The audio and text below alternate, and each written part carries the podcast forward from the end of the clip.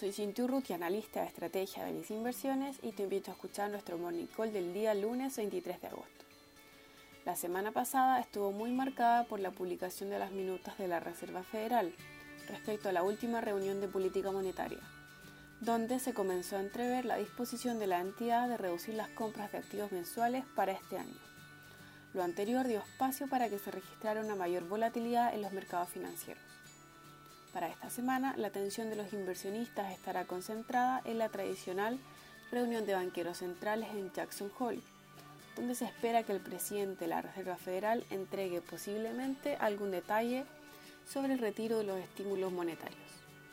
Pasando a temas locales, finalmente Yasna Proboste fue elegida en la consulta ciudadana de la Unidad Constituyente realizada recientemente de todas formas, cabe destacar que la participación fue bastante baja, de solo 150.000 electores.